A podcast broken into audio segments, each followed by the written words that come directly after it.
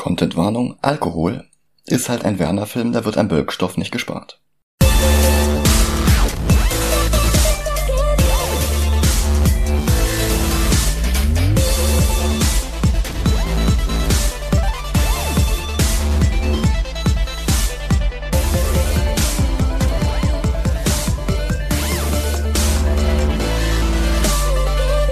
Hallo und willkommen zu Movie Gilantes.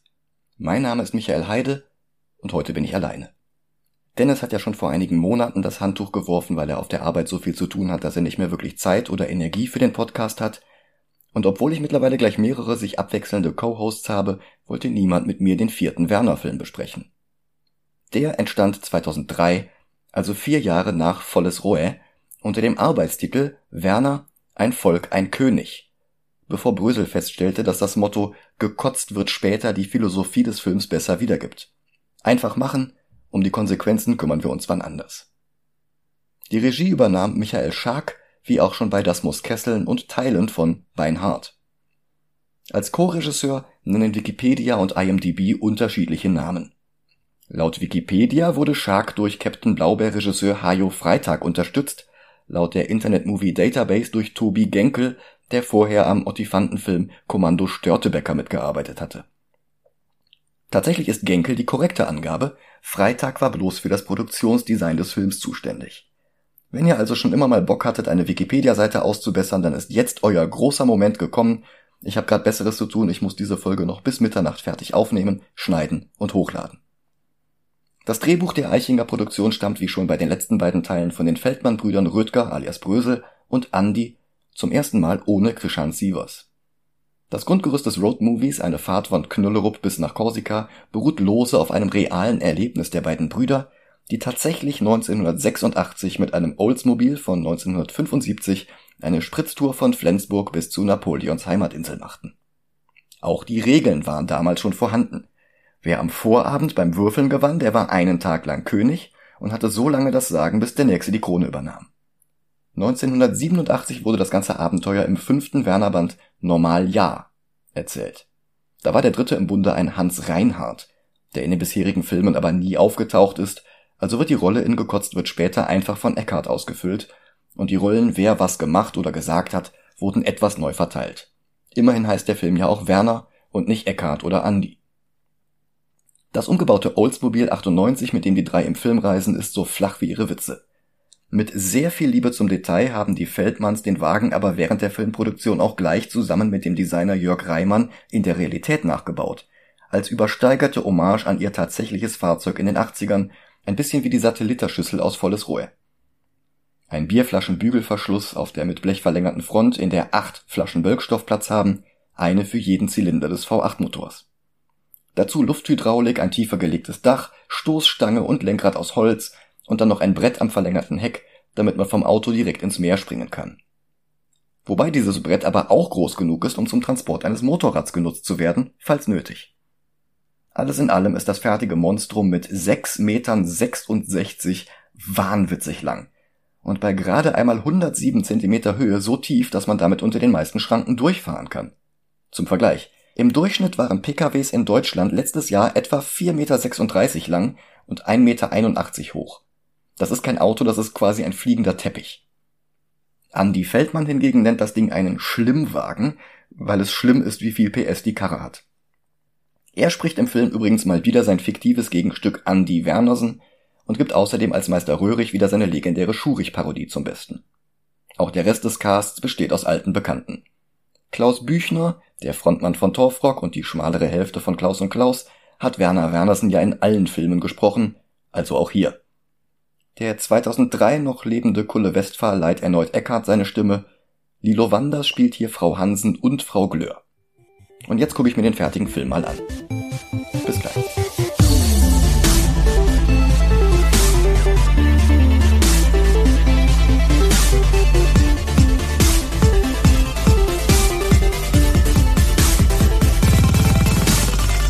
Und da bin ich wieder.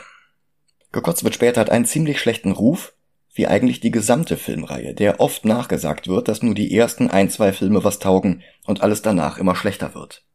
Im Grunde ganz wie Werner Beinhardt, der ja auch mit dem großartigen Fußballspiel begann und danach das Niveau dieser Eröffnungsszene nie wieder ganz erreichen konnte. Aber das kann ich so nicht ganz unterschreiben. Ich denke, das Problem ist höchstens, dass ein vierter Werner-Film natürlich nicht mehr so frischen Wind in die Kinos blasen konnte, wie es der erste 13 Jahre zuvor getan hatte. Hier gibt es abseits der etwas auffälligen Computertricktechnik, die eher stört als einen Mehrwert bietet, keine großen Innovationen mehr. Aber ich behaupte, die braucht der Film auch gar nicht. Gekotzt wird später, macht, was man von einem Werner-Film erwartet, und das macht er auch ziemlich gut.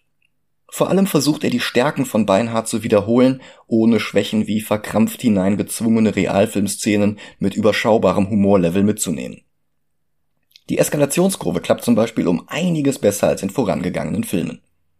Der Vorspann zeigt zum Beispiel eine friedliche Campingplatzidylle, unterlegt von Charles Trenets La Mer, das klassische Chanson, das die Grundlage für Übersetzungen in unterschiedliche Sprachen bildete. Am bekanntesten ist wohl die englische Beyond the Sea aber auch eine deutsche Fassung wurde von zahlreichen Interpretinnen und Interpreten aufgenommen, darunter Katharina Valente und Götz Alsmann. Dass wir hier trotzdem die französische Fassung von 1946 hören, liegt wahrscheinlich daran, dass auf Korsika, wo die Szene spielt, nun einmal Französisch gesprochen wird. Auf diesem Campingplatz ebenfalls anwesend niemand anderes als Werner. Und was bei dieser ganzen Idylle auffällt, ist das offensichtliche Setup für diverse Payoff-Pointen im weiteren Verlauf der Szene die öffentlichen Campingplatztoiletten. Der alte Mann, der seine Gartenzwerge bemalt, das Sammelbecken für die Gülle aus den tragbaren Chemieklos der Platzbewohner, das wird jedoch alles nicht bloß aus Zufall gezeigt. Und übrigens auch nicht ohne satirischen Unterton. Da landet ein harmloser Schmetterling auf einer schönen Blume und wird prompt von einem Socken- und Sandalenkombinierer mit dem seit den 70ern in Deutschland verbotenen Insektizid DDT totgesprüht. Und die Blume geht gleich mit ein. Dann kippt die Stimmung. Der Präsi schimpft, es solle mal einer das Gedudel ausmachen, und Werner schmeißt den schlafenden Bademeister von seinem Aussichtsturm, damit er freie Aussicht auf den Platz hat, um die beliebteste Szene aus Beinhardt noch einmal zu wiederholen. Das Fußballspiel. Startschuss für das, was von Werner als Begegnung zwischen TUS Isomatte gegen 1. FC Chemoklo kommentiert wird, ist diesmal ein Korse, der einem plärrenden Kind den Fußball wegnehmen will, der gegen seine kleine Hütte geknallt war woraufhin ihn der Vater des Jungen von hinten niederschlägt und der Ball losfliegt. Er trifft einen Biertrinker von hinten so heftig, dass der in den Schlund des Mannes geschossen wird, mit dem er sich gerade zugeprostet hatte. Und wie weit er da im Rachen verschwindet und am Nacken schon wieder halb rauskommt, das ist wirklich lustig animiert. Dann landet die Pille genau neben einem der Gartenzwerge, der allerdings nur leicht hin und her wackelt, ohne umzufallen. Was Werner mit die Abwehr gerät ins Wanken kommentiert. Aber dieses mehrmalige Antäuschen, bevor die Zipfelmützenträger tatsächlich zerbröselt werden, hat fast etwas von einem Slasher-Film, der vor dem eigentlichen Jumpscare so viele Fehlstarts bringt, dass man schon gar nicht mehr damit rechnet und dann kommt der Killer doch noch aus seinem Versteck. Nächste Station ist ein Gemüsebeet, dessen Besitzer gerade dabei war, Samen auszusetzen. Frustriert kickt er den Ball zurück und trifft einen anderen Herrn, der gerade sein Zelt aufbauen wollte und von der Stangenkonstruktion überfordert war. Danach ist er komplett in das Gestänge eingewickelt. Ein Golfer, der wie Udo Lindenberg spricht, der allerdings nicht in den Credits auftaucht, also höchstwahrscheinlich bloß eine Imitation. Dieser Golfer gerät jedenfalls durch den Ball ins Stolpern, er tritt auf seine eigenen Golfbälle und legt sich hin. Weiter geht es zu einem Papagei, der vom Ball getroffen sämtliche Federn verliert, bevor die Kugel ins Tor geht, genauer gesagt durch die Tür einer öffentlichen Toilette, die gerade besetzt war. Der Korse schnappt sich den Ball, stolpert aber auch direkt über den nächsten Zelthering samt Spannseil, worauf der Ball schon wieder außer Kontrolle gerät. Der Golfer tritt auf eine Seife und kickt den Ball versehentlich in die Warteschlange vor dem Gülletank. Eines der tragbaren Campingklos macht sich selbstständig und prallt gegen einen Campingkocher, ohne dass der Sachse, der gerade Suppe kocht, es bemerken würde. Dabei setzt er sich sogar auf den Ball statt auf seinen Hocker. Und dann schmeckt er nicht die Suppe ab, sondern den Inhalt des Chemieklos. Riechen tüt's wieder heim, sagt er, haut die Scheiße weg, und als der Korse kommt, um ihm den Ball wieder abzunehmen, auf dem er immer noch sitzt, kotzt der Sachse ihm einen Schwall Fäkalien ins Gesicht. Dabei hatte seine Frau sich so auf die Suppe gefreut. Wütend tritt sie gegen den Ball, der erneut im Toilettentor landet. Und jetzt hat der Typ, der auf dem Lokus sitzt, die Nase voll und tritt den Ball mit so einer Wucht weg, dass er mehreren Menschen im Vorbeiflug die Kleidung wegzieht, wodurch mal wieder diverse primäre und sekundäre Geschlechtsteile freigelegt werden. Und schon wieder sieht es so aus, als müssten die Gartenzwerge dran glauben, allerdings knallt der Ball bloß gegen den Pfosten des Rentnervordachs und prallt zurück, wieder gegen die beiden Biertrinker. Dann ist aber doch noch ein Gartenzwerg nach dem anderen dran und der Ball landet im Campingwagen des Senioren. Anschlusstreffer für Chemokloake. Nachdem dann noch diverses Campinggeschirr und ein Grill getroffen werden und alles immer weiter eskaliert, landet der Ball wieder beim kleinen Jungen, dem er eigentlich gehört.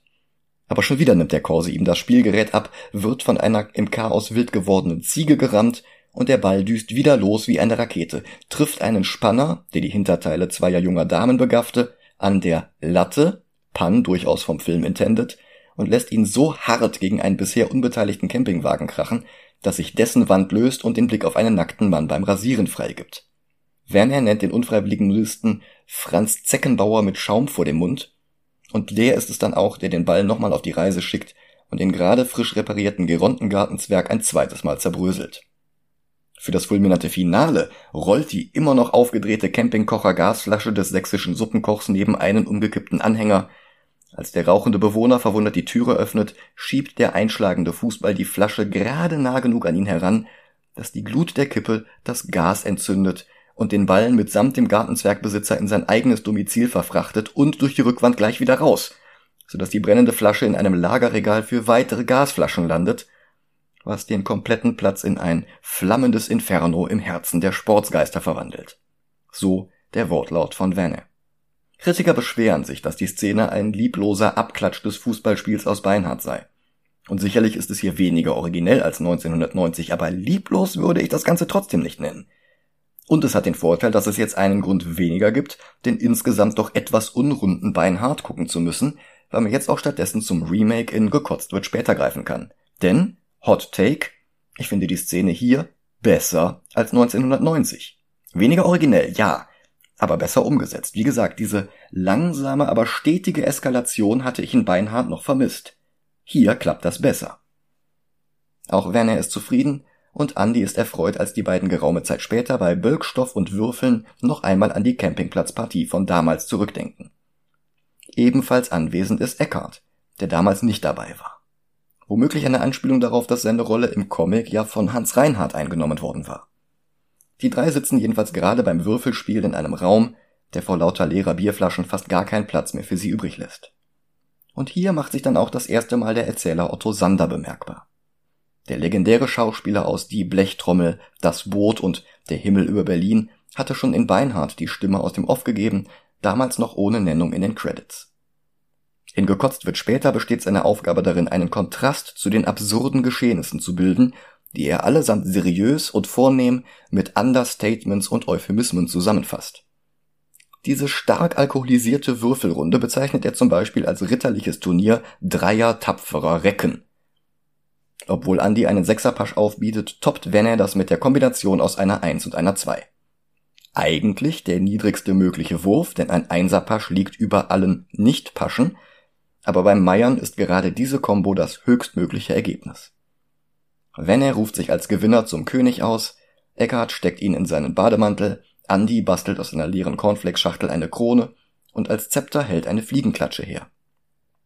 Der frisch gekrönte Regent gibt dann auch direkt seinen ersten Befehl als Monarch, tankt den Wagen voll, ich will losfahren, aber nicht zur Arbeit, der König befiehlt Urlaub. Kurs auf Korsika. Im Comic war die Königswürde nicht an Verne, sondern zunächst an Hans Reinhardt gegangen, aber wie gesagt, der Film heißt Verne und nicht Hans Reinhardt.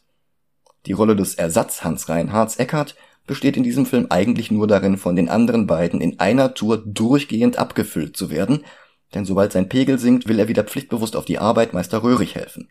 Noch ist er aber genauso lattenstramm wie die Wernersen-Brüder und hat keine Einwände. Also heizen sie zu nach Torfrock klingenden Tönen los durch ein mit übertrieben vielen Windrädern gespicktes Schleswig-Holstein. Wobei Torfrock den Song hier laut offiziellem Soundtrack-Album nicht geschrieben oder performt hat. Klaus Büchner ist solo mit dem Titel Gerner Werner vertreten, der läuft allerdings erst im Nachspann. Ich vermute, dass er sich vielleicht hinter den Bandnamen Barmbek All-Stars oder Barmbek Symphony verbirgt, die ebenfalls auf dem Soundtrack zu finden sind, aber konkrete Belege für die Theorie habe ich nicht gefunden. Zu den Bandnamen gibt das Internet leider überhaupt nichts her und im Nachspann sind keinerlei Tracks von Gruppen mit Barmbek im Bandnamen gelistet, so dass man nicht mal Rückschlüsse aus den Credits für Songwriting ziehen könnte. Wie gesagt, ich finde die Stimme klingt ein bisschen wie Büchner, aber meine Recherchen liefen heute alle ins Leere. Außer der Spekulation auf YouTube, eine der Bands könnte ein Deckname für die Hamburger Band Ohrenfeind sein, die immerhin das ein oder andere Mal Vorgruppe für Torfrock waren. Aber zurück zu den drei Glücksrittern auf dem Weg nach Korsika. Vom Igel Ingo, der mal wieder in seinem kleinen Wägelchen sitzt und sich mit Bügeleisen selbst anschiebt, wie Eddie Murphy in die Glücksritter, lassen sie sich nicht stören. Sie fahren den ganzen Tag durch und schlafen abends am Lagerfeuer ein. Eckart träumt, er hört einen Wecker, will ihn ausschalten und streckt dabei versehentlich ein Eichhörnchen nieder, das sich etwas zu nah an die Schlafenden herangewagt hatte. Im Halbschlaf glaubt er noch immer zu Hause zu sein, wankt mit geschlossenen Augen in das, was er für sein Badezimmer hält macht sich fertig, geht aus dem Haus, hat seine Schlüssel vergessen und geht wieder rein. Werner und Andy bekommen das mit. Werner knallt pantomimisch die eigentlich ja überhaupt nicht vorhandene Haustür zu und lässt Eckhart dagegen prallen. Und das ist wirklich großartiger Slapstick, wie er nur in Filmen funktioniert.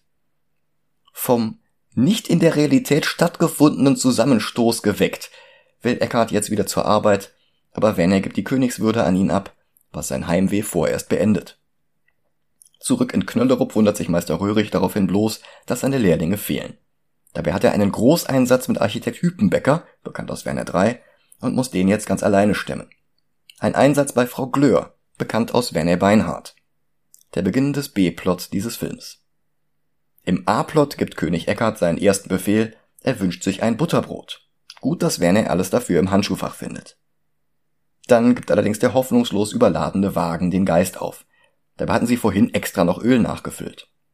Wenny und Andy wollen gerade die Mission für beendet erklären, als Eckarts Blick auf das blaue Oldsmobile 98 von Professor Dr. Glüsing fällt, das neben ihnen am Bordstein parkt. Das will er haben. Glüsing ist Leiter eines Sanatoriums.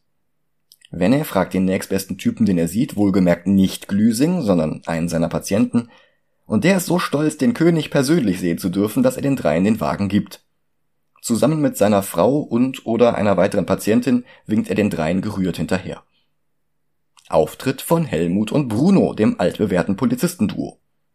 Die beiden sollten gerade ein konfisziertes Paket mit Marihuana zur Asservatenkammer bringen, aber die Heckklappe geht ständig auf, wobei sie jedes Mal den Karton verlieren. Immerhin bringt sie das direkt zu Glüsing, der umgehend Anzeige wegen Autodiebstahl erstattet. Die Täter lassen sich bestimmt über den kaputten Taunus ermitteln, den die drei voller leerer Flaschen zurückgelassen haben.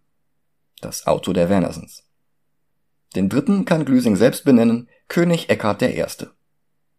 Beim Auto wird es jetzt ein bisschen kompliziert. Glüsing gibt das Fabrikat als Oldsmobile Regency 98 an und korrigiert Bruno nicht als der stattdessen Regency von 1998 notiert. Also Gut, die beiden sprechen es Regency aus, aber darum geht's mir gar nicht. Denn ich habe für die Recherche zum echten Auto, das ich im Intro beschrieben habe, ein bisschen Hausaufgaben zu den unterschiedlichen Oldsmobile-Modellen gemacht. Es gab zuerst das Oldsmobile 98, in den 70ern auch als 98 Regency Edition, und später gab es das Oldsmobile Regency ohne die 98 im Namen. Letzteres wurde aber tatsächlich 1998 gebaut, was es nicht übersichtlicher macht. Der Regency aus den späten 90ern war allerdings das Nachfolgemodell des Oldsmobile 98, bei dem die Nummer überhaupt nichts mit dem Baujahr zu tun gehabt hatte. Die 9 stand für die Größe des Modells, die 8 für die Anzahl der Zylinder. Der Regency von 98 hatte nur 6 Zylinder, weswegen die Nummer bei dem Modell überhaupt gar keinen Sinn ergeben hätte. Der Wagen, den unser Trio Infernale dem Professor entwendet, sieht überhaupt nicht wie ein Oldsmobile Regency von 98 aus, sondern wie ein Oldsmobile Regency 98 aus den 70ern. Genau so eines hatten die Feldmanns auch 86 für ihre eigene Korsika-Fahrt benutzt, bis die Kopfdichtung auf dem Heimweg den Geist aufgab. Zwei Jahre später hat Grösel den Wagen verlost, versehentlich wie er später sagte, und sah das Schmuckstück nie wieder. Was es für ihn bestimmt umso triumphaler machte, das Auto während der Filmproduktion mit seinem Bruder und mit Jörg Reimann nachzubauen und noch zu verbessern. Lange Rede kurzer Sinn, ich glaube, dass der Witz hier ist, dass Bruno zu wenig Ahnung hat und die beiden Modelle verwechselt und dass selbst Glüsing ihn nicht korrigiert, was impliziert, dass auch er überhaupt nicht weiß, was er für ein Schätzchen fährt. Bruno und Helmut sind zunächst einmal verwundert, dass wir in Deutschland einen König haben, aber nichtsdestotrotz nehmen sie die Verfolgung auf. Das königliche Oldsmobile fährt inzwischen zu All Right Now von Free immer weiter Richtung Süden. Allerdings auch voll gegen ein Kilometerstein. Eckhart ist verzweifelt, sowas ist in seiner ganzen Amtszeit noch nicht vorgekommen. Und die dauert jetzt immerhin schon, weiß ich nicht, zwei Stunden? Werner weiß allerdings, dass sie nicht weit von Schubiaks Werkstatt entfernt sind. Mit ledierter Hofkutsche fahren sie dort vor. Der Mechaniker hatte sich eigentlich auf einen ruhigen Tag mit einem Kasten Bier gefreut, aber König Eckhart leistet ihm beim Saufen Gesellschaft, während Werner und Andy den Wagen reparieren und bei der Gelegenheit gleich so pimpen wie im Intro am Beispiel des echten Oldsmobils beschrieben. Also fast. Aber so oder so, der Umbau dauert einen Tag und eine Nacht, bis Eckhart und Schubiak unterm Tisch liegen. Am nächsten Morgen haben sie aus dem biederen blauen Auto von Glüsing eine schwarze Monsterkarre mit rotem Luxusinnenleben gebastelt. Das einzige, was laut König Eckhart fehlt, sind die Weißwandreifen. Mit einem Eimer weißer Farbe will er dem schnell Abhilfe verschaffen, schläft dabei aber ein. Andy übernimmt die Königskrone und Werner setzt sich hinters Steuer. Als sie losfahren, hinterlassen sie eine Feuerspur wie der DeLorean in Back to the Future und die Flammen entzünden das Außenklo des stark flatulierenden Schubiak, sehr zur Erheiterung zweier Igel.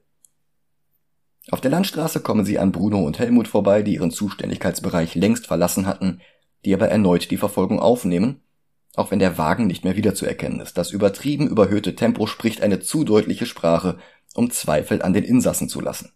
Zurück zum B-Plot. Röhrig ist jetzt ganze zwei Tage später im Haus von Frau Glöhr angekommen, damit Hüppi ihm die Arbeiten abnehmen soll. Ich weiß nicht, ob die Reihenfolge der Szenen beim Schneiden durcheinander gekommen ist oder ob der Röhrig-Plot vorsätzlich entzerrt wurde, damit der Film häufiger zwischen ihm und den Wernersens hin und her schneiden kann. Das Ergebnis gibt dem Film aber tatsächlich einen deutlich besseren Flow, auch wenn es nicht erklärt, warum Röhrig und Hüppi jetzt 48 Stunden unterwegs waren. Immerhin, die Baustelle des Mehrfamilienhauses ist fast fertig. Ein Lackierer gibt der Fassade noch einen blauen Anstrich aber weil Röhrig meisterlich tollpatschig über den Schlauch der Airbrush-Pistole stolpert, verliert er die Kontrolle über die Sprühtülle und nimmt selbst die Farbe eines Schlumpfs an. Yves Klein hätte die Szene bestimmt sehr gefallen. Im Inneren des Gebäudes will Röhrig noch einen letzten Handgriff anlegen. Frau Glöhr hat noch einen letzten Änderungswunsch, für den Röhrig einen Durchbruch machen soll. Er misst die Wand aus, um nicht in die Leitungen zu bohren, und dann setzt er den Schlagbohrer an.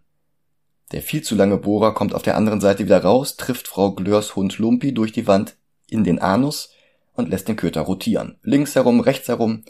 Als er den Bohrer wieder aus der Wand zieht, wird Lupi wie ein Propeller in die Luft befördert, wo er dem alten Papagei Konkurrenz macht, bevor er dann in ein Gemälde kracht. Der Papagei kommentiert nur trocken, Brava, Lumpi! Röhrig stellt fest, dass eine merkwürdige braune Masse an der Spitze des Bohrers klebt. Er hält es für eine Isoliermasse und schnuppert daran. Ungewöhnlicher Geruch. Hüpi mutmaßt, Röhrig habe vielleicht ein Abflussrohr getroffen, also packt der Meister den Lötkolben aus, schaltet ihn an, begutachtet das Loch auf der anderen Seite und setzt dabei mit dem Lötkolben erst eine Lampe in Brand, dann den Fußboden und dann die Gardinen. Frau Glöhr bricht in panisches Geschrei aus. Die Wernersens sind mit ihrem Wagen in NRW angekommen. Alte Zechenfördertürme und jede Menge Schornsteine verleihen dem Bild ein monotones Grau. Und ein Förster mit Ruhrpottschnauze lässt die letzten Zweifel verfliegen, wo genau wir hier gerade sind, als Bruno und Helmut seine Aussage aufnehmen. König Andi schläft in der Zwischenzeit auf der Rückbank seinen Rausch aus. Er träumt von Motoren und einer nackten Blondine, deren Nippel wie der Plus- und Minuspol einer Autobatterie aussehen. Sie wickelt sich verführerisch um König Andi, der auch im Schwarz-Weiß-Traum Krone und Bademantel trägt. Dann beginnt sie plötzlich zu quietschen, bis er erst nur noch die beiden Brüste und dann nur noch die Batteriepole in der Hand hält. Und er aufwacht. Sie halten an der nächsten Tankstelle, um das reale Quietschen des Autos zu beheben. Die ältere Dame, die als eine Anspielung auf James Whistlers Porträt seiner Mutter mit schwarzem Kleid und weißer Haube auf einem Schaukelstuhl sitzt, wird gesprochen von Heinz Schenk, weil unsere Korsika-Wallfahrt mittlerweile in Hessen angekommen ist. Die Dame lässt sich von Werner das Quietschen mit dem Mund vorspielen, damit sie eine Diagnose treffen kann. Nach etwas hin und her erkennt sie, dass sie es mit einem Oldsmobile Regency 98 von 1975 zu tun hat. Beeindruckend. Zufällig hat sie extra dafür eine maßgeschneiderte Dose im Kasten, das letzte Stück in ihrem Sortiment. Als sie die drei verabschiedet, hängt sie dann auch gleich ein Schild mit der Aufschrift ausverkauft über die Tür. Und das ist natürlich nicht ernst gemeint, sondern nimmt solche übertriebene Zufälle auf die Schippe, die in anderen, weniger satirischen Filmen gelegentlich notwendig sind, damit der Plot dort weitergeht. Das Einzige, was danach noch quietscht, sind die Reifen auf dem Asphalt. In Bayern wird es wieder Zeit für den Running Gag des ausnüchternden Eckart, der sich plötzlich wieder auf die Pflicht besinnt und daraufhin von den anderen beiden weiter abgefüllt wird. Dafür hält Werner beim nächsten Gasthaus an, wo sie die Außengastronomie in Beschlag nehmen und erneut ausmeiern, wer die nächste Amtszeit lang König spielen darf. Dazu läuft eine Coverversion des ACDC-Klassikers Highway to Hell. In der Version der Baumbeck All-Stars heißt der Song Auf'm Heimweg zu schnell. Die Stimme versucht Brian Johnson nachzuahmen. Ich weiß nicht, vielleicht ist das jetzt auch Büchner, wahrscheinlich aber nicht, vielleicht ist das jetzt Ohrenfeind. Wie gesagt, ich habe einfach nichts dazu gefunden. Ein Truckfahrer verliert die Kontrolle über seinen Wagen, knallt über die Leitplanke und landet direkt neben dem Gasthof. Der Fahrer stellt fest, dass er seine komplette Ladung computeranimierter Würfel verloren hat und sie alle zeigen jetzt ausnahmslos eine 6 an. Ein größerer Pasch ist nicht möglich. Das lassen sich zwei andere Trucker, ebenfalls komplett mit Würfeln beladen, aber nicht bieten, und sie provozieren einen zweiten Crash mit ihrem Laster mit dem Kennzeichen MY ER12. Alles Einsen und Zweier. Ein Mega-Meier. Eckart will nicht, dass der neue Trucker der neue König wird, also machen sich die drei heimlich still und leise aus dem Staub. Brunos und Helmuts Polizeiwanne ist mit der Steigung in den nördlichen Alpen am Limit und sie schleichen nur noch mit einem Schneckentempo voran. Helmut fragt sich, ob sie nicht ganz schön weit von zu Hause weg sind, und Bruno sagt, sie könnten ja einfach behaupten, sie seien verdeckte Ermittler in Zivil, obwohl sie mit Uniform in einem Polizeiauto sitzen. Beim nächsten Abendlager ermitteln die drei Korsika-Reisenden ein neues Fahrtsoberhaupt, indem sie die Verschlüsse ihrer Bügelflaschen hochschnippen mit unterschiedlich vielen Punkten, je nachdem wie der Porzellanstopfen oben liegen bleibt. Das Spiel artet in einem komplizierten Turnier aus mit Tabelle auf der Motorhaube. In ihrer Vorstellung ist das Endspiel aber noch viel größer, in einem Stadion mit Flutlichtanlage. Wenn er gewinnt, ist wieder König und ringt mit der Verantwortung, was sein nächster Befehl sein mag. Er kommt zu keinem Ergebnis. Röhrig ist am nächsten Morgen wieder an der Baustelle angekommen und schiebt mit seinem Hanomag die Leiter des Malers zur Seite, als der gerade das Baujahr 1871 an die Wand malt. Dank Röhrichs Einsatz wird aus der 1 eine 4, was der Meister selbst als mangelnden Respekt vor der Geschichte des Gebäudes kritisiert. Das ist aber nur der Beginn der neuesten Röhrig-Eskalation. Er verliert seine Nägel, rutscht mit der Leiter ab, bricht ein Stück aus der Regenrinne und kippt das gesamte Baugerüst. Hüppi kann ihn gerade noch retten, indem er ein Seil ergreift, allerdings hört er dann eine Turmuhr und lässt das Tau los, um auf seine Armbanduhr zu sehen. Das löst dann endgültig eine Bastakitennummer aus, und der arme Fassadenmaler bekommt nacheinander weiße, rote und blaue Farbe plus einige Nägel und zwei Pinsel ab und sieht am Ende aus wie ein Clown. Bei Wenne, Andy und Eckhart ist es in der Szene darauf entweder immer noch Nacht, das würde bedeuten, dass die Szenen in der falschen Reihenfolge sind, oder es ist schon wieder Nacht, was weniger logisch, aber umso lustiger wäre. Majestät Wenne, der Erste, ist jedenfalls zu einer Entscheidung gekommen. Weiterfahren. Also stoßen sie an, lallen einen Trinkspruch und düsen wieder los. Santiano-Gründer Andreas Fahnert untermalt die nächste Sequenz mit der deutschen Country-Ballade Truckleberry Finn. Dann kommt Eckart wieder zu Sinnen und drängt schon wieder nach Hause. Andy und Werner sprechen uns allen aus der Seele, wenn sie nicht schon wieder antworten. Aber die Rettung ist bereits in Sichtweite, ein altes Mönchskloster, wo immer noch nach alter Tradition gebraut wird. Die drei schließen sich ein paar Touristen an, die außer ihnen nur aus japanischen Touris besteht, beziehungsweise ziemlich rassistischen Karikaturen davon, was den Film leider ziemlich abwertet. Sowas war 2003 schon nicht mehr nötig, und heute, ganze 20 Jahre später, ist es das erst recht nicht mehr. Hautfarbe, Augenform und Dialoge der Reisegruppe sind allesamt gruselig in ihrer mit stumpfer Schlichtheit dargestellten alltäglichen Xenophobie. Zwar könnte man argumentieren, dass der Film gegen deutsche Bevölkerungsteile wie Sachsen, Hessen oder Bayern genauso austeilt, aber während es in solchen Szenen eher auf Augenhöhe passiert, leben hier alte kolonialistische Klischees wieder auf, die an die 1895 von Wilhelm II. geprägte Phrase der gelben Gefahr erinnern. Aber weil wir nicht mehr 1895 haben, dürfen die JapanerInnen hier im Film auch zusätzlich noch debil lachen und alle zusammen ihre Fotoapparate herausholen. Und es wird gleich noch schlimmer. Als die Mönche die Türe trotz penetrantem Klopfen nicht öffnen, bricht die Reisegruppe Korsika durch das Holz hindurch und hinterlässt klassische Cartoon-Silhouetten ihrer selbst. Der Mönch im Inneren spricht mit der Stimme von Schauspieler und Synchronsprecher Gustav Adolf Arz, der unter anderem den Kater Heathcliff im gleichnamigen Cartoon gesprochen hatte. Außerdem hatte er diverse Rollen in Batman The Animated Series, Batman Beyond und Batman Sub-Zero, In Staplerfahrer Klaus war er der Schulungsleiter. Für die Führung sind sie noch viel zu früh, aber Andy redet ihm ein, dass Eckhart schwer krank ist und Medizin braucht. Sie schreiten geradewegs in den Bierkeller, während der Mönch die Geschichte der Brauerei herunterbetet.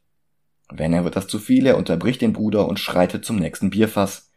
Ein armer japanischer Tourist wird gegen seinen Willen unter den Zapfhahn gedrückt und wortwörtlich abgefüllt, bis er kotzt. Aber Werner hatte ihn ja auch einen Vorkotzer genannt. Als Druckbetankung mit zwei Flaschen Bier in Stereo bei Eckhart nichts ausreicht, tunken Andy und Werner ihn immer und immer wieder ins Bierfass, bis er endlich dreieinhalb Promille hat und wieder zur Weiterfahrt nach Korsika bereit ist. Beim Rausgehen kotzen er und alle Japaner noch in das offene Bierfass. Ich dachte, gekotzt wird erst später. Naja, sie eilen wieder los, unmittelbar darauf kommen dann aber Bruno und Helmut am Kloster an und verlangen, dass man ihnen die drei Autodiebe ausliefert. Der Mönch lässt seinen gesamten Frust an den beiden Beamten aus und jagt sie aus dem Gebäude. Das Oldsmobil haben sie jetzt aber fast eingeholt. Das wird nämlich gerade von vier Schwaben im Cabrio aufgehalten, die mit Schneckentempo zu Modern Talking vor ihnen die Straße blockieren. Ungeduldig drängeln Wenne und seine Untertanen, nicht wissend, dass Bruno jetzt den Turbo der grünen Minna aktiviert und ein Flugzeugtriebwerk aus dem Dach herausgefahren hat. Wenne befiehlt, dass Andi das Gaspedal gleich am Fahrzeugboden festspackst. Sie schieben das Schwabrio so schnell an, dass sogar Sherry Cherry Lady immer schneller und hochgepitchter läuft was ein wirklich nettes Stilmittel ist, das das Tempo herrlich untermauert. Und den Polizeibus hängen sie jetzt auch wieder ab. An der Schweizer Grenze werden sie kurz aufgehalten, reisen aber schnell wieder weiter. Nicht so Bruno und Helmut, die wenige Augenblicke später eintreffen. Die Schweizer Zollbeamten wollen erstmal ihren Wagen untersuchen, aber Bruno sagt, die Zeit drängt, sie verfolgen gerade einen schwarzen Amerikaner. Gemeint ist das Oldsmobile. Ein amerikanisches Auto in Schwarz. Aber formuliert ist es absichtlich dermaßen gezwungen, damit sich die Schweizer eine Minstrel-Karikatur vorstellen dürfen, gegen die die japanische Touristengruppe geradezu progressiv wirkt. Das ist eine der Schwächen aus Werner Beinhardt, die der Film leider dann doch übernommen hat. Die Schweizer lassen sich aber nicht verarschen und finden das Marihuana-Paket, das wir als Zuschauernde fast schon wieder vergessen hatten.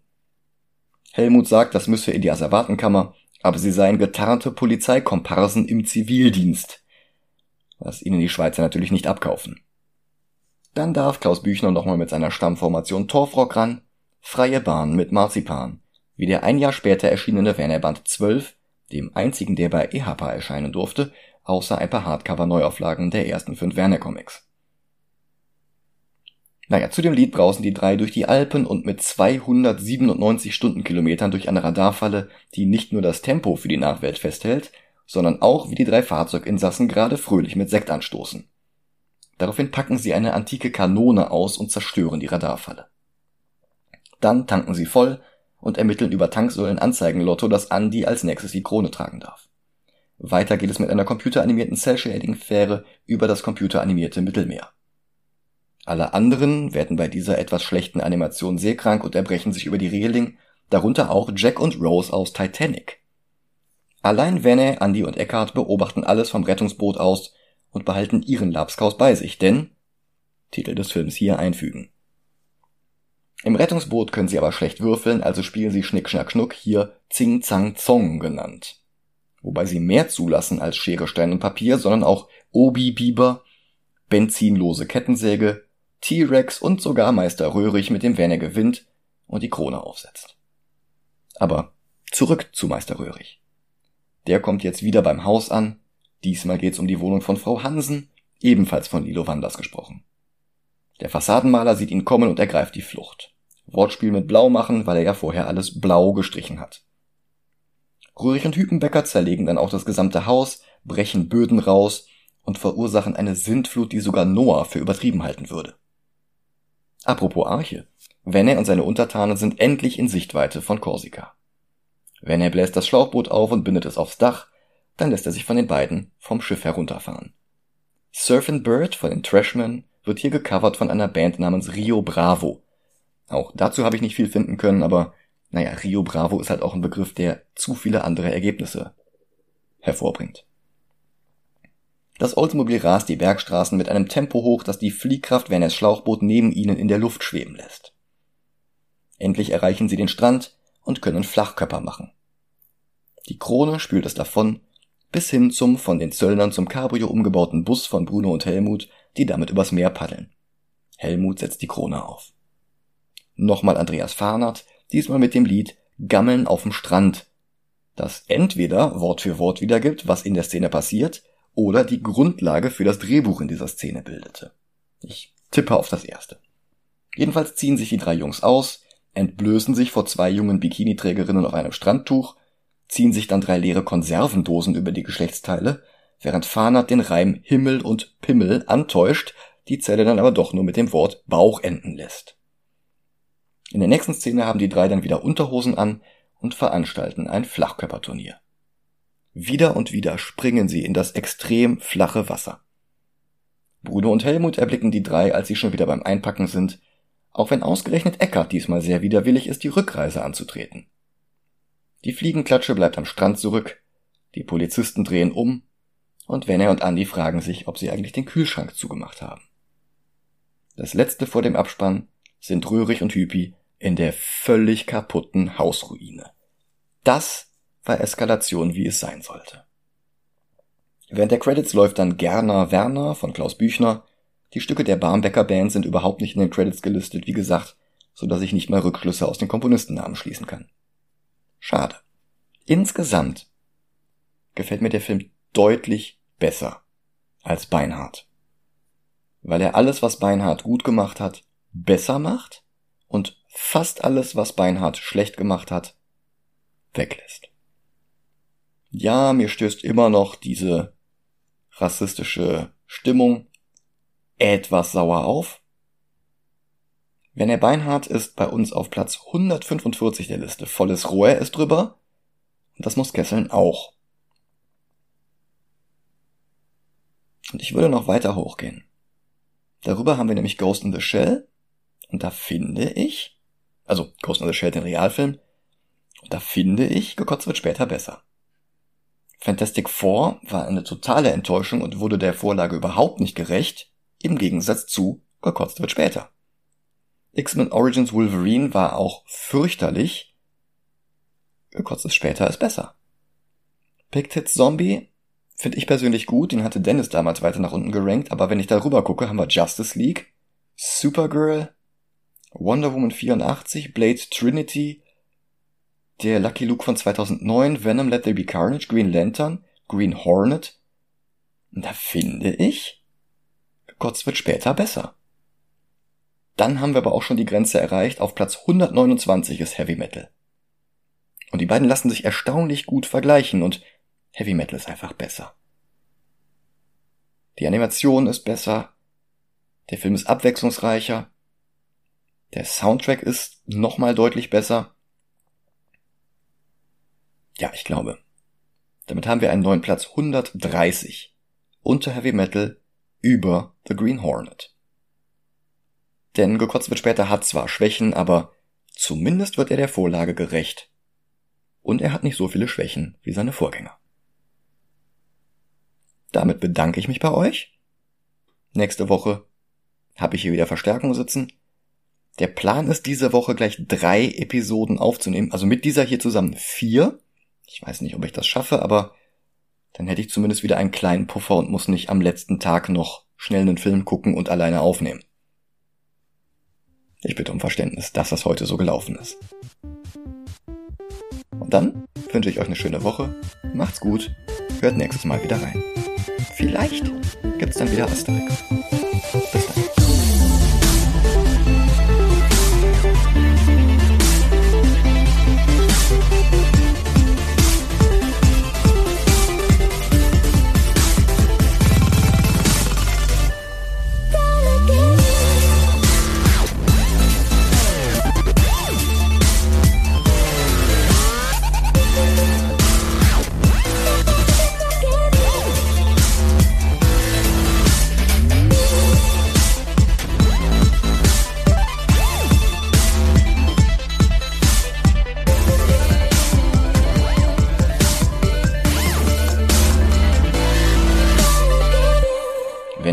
Befiehlt, dass Andy das Bremspedal gleich am Fahrzeugboden festspackst. Quatsch, das Bremspedal.